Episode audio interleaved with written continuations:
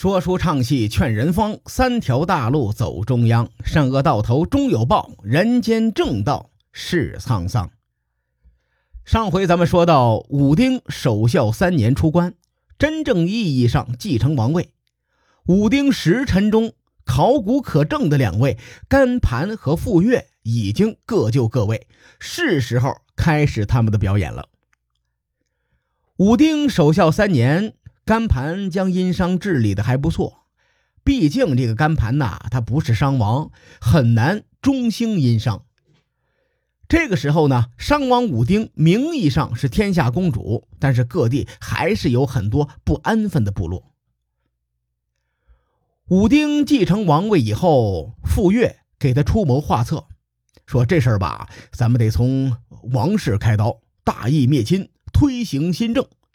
他推行的新政中有一条，就是要改革祭祀制度。这个举措又是什么目的呢？第一期节目咱们说到，商汤是神权与王权集成于一身的开国君主。随后呢，神权就落在了伊尹的身上。现在呢，他把神权收回来，或者说至少得收回来一部分。其实傅说提出这一点呢，和他的经历是有关系的。当初商王武丁想要提拔他，不能直接说，还要假借神权忽悠贵族和群臣，才能将傅说带到身边当官。这件事呢，很能说明问题：当时的王权不够强大呀。原先武丁下基层就考虑过这方面的事情。现在傅说是旧事重提，而自己也已经摇身一变成了商王，那还等什么呢？麻利的干就完事儿了呀！傅说的革新输出是一顿操作猛如虎，很快就消除了九世之乱的影响，让王权强势起来。这个时候呢，甘盘在干嘛呢？那就众说纷纭了。据考古推断啊，出土的殷商时期的甲骨文有大量关于甘盘的记载。古时候的甲骨文多用于占卜祭祀，占卜祭祀呢又与神权相关。比如在占卜前啊，会先写上这次占卜的缘由，呃和求什么。你比如王令师班，这个师呢，呃，据推断呢是老师的意思，班呢，推断是干盘，所以武丁时期的甲骨文出现的师班就推定为干盘。很多的甲骨文上就写着“人无卜，令班比侯告”，或者是“鬼未卜，令班比侯告”，大概就等同于某年某月占卜命干盘如何如何。此时的干盘呢，可能就已经帮助武丁梳理神权的相关事情了，而且干盘也是唯一在文献上和卜辞上同时出现的武丁时辰。王权加强以后呢，这武丁就心想啊，你们这帮不安分的小部落、小诸侯、小方国，不是嘚瑟吗？来来来看老子怎么收拾你们！我要打十个。当然了，武丁没有打十个，这哥们儿至少打了一百个。这一顿打呀，可是直接把殷商打到最鼎盛、最辉煌的时代。这事儿可不是胡说和瞎说呀。武丁打下一块新的领土，要么分给征伐的将士，要么扶持地方的傀儡，用这种册封伯侯的手段实现对帝国的控制。而出土的武丁时期的甲骨文，被封侯的有五十多人，被封伯的也有四十多个，还有没出土的呢？不知道有多少。而且呢，武丁征服氏族部落或者是方国之后呢，会实行联姻。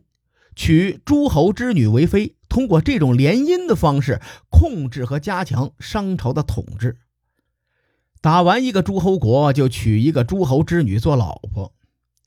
据史料记载啊，武丁这哥们儿有六十多个老婆。你从这个细节上去分析啊，武丁得把多少部落和方国按在地上使劲的摩擦过。上一期结尾呀，咱们说的是。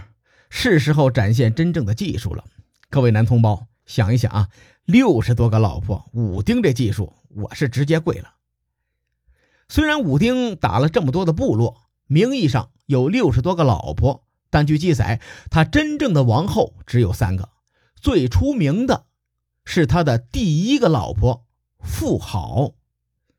妇好在历史上很有名啊，是中国第一位有据可查的女性军事统帅。这件事儿在出土的甲骨文中都有记载。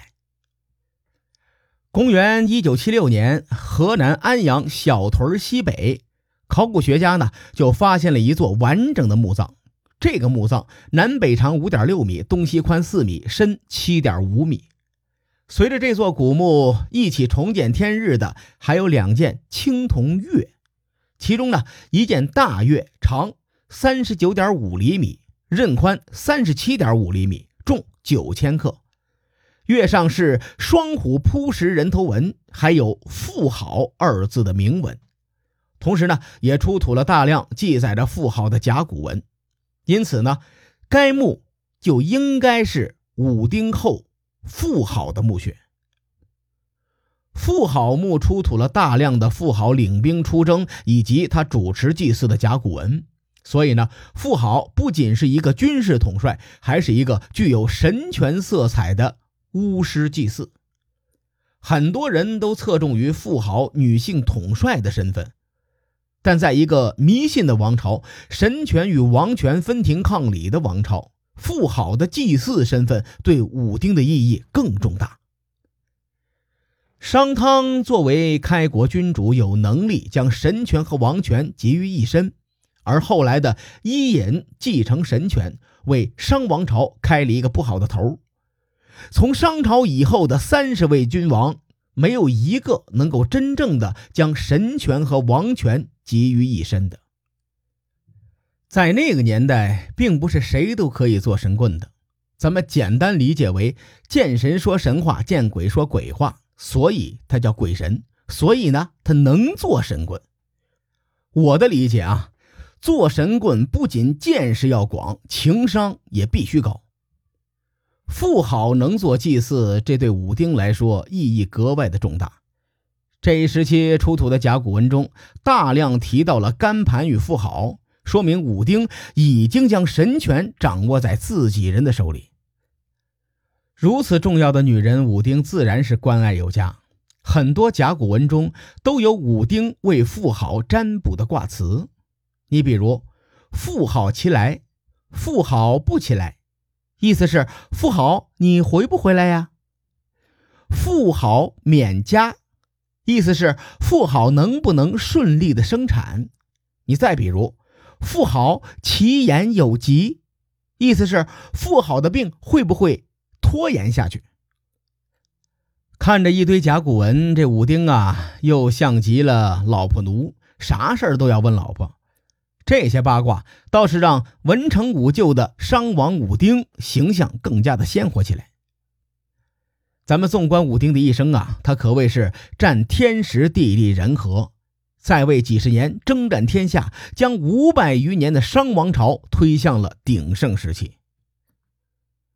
如同咱们定场诗说的：“顷刻兴亡过手啊！”武丁死后，继承者是一代不如一代。商朝盛极而衰，渐渐的走向了末路。书海沉沉浮浮，千载功过留与后人说。我是西域说书人介子先生，更多内容请搜索关注公众号“伯乐灯”，与更多听友交流互动。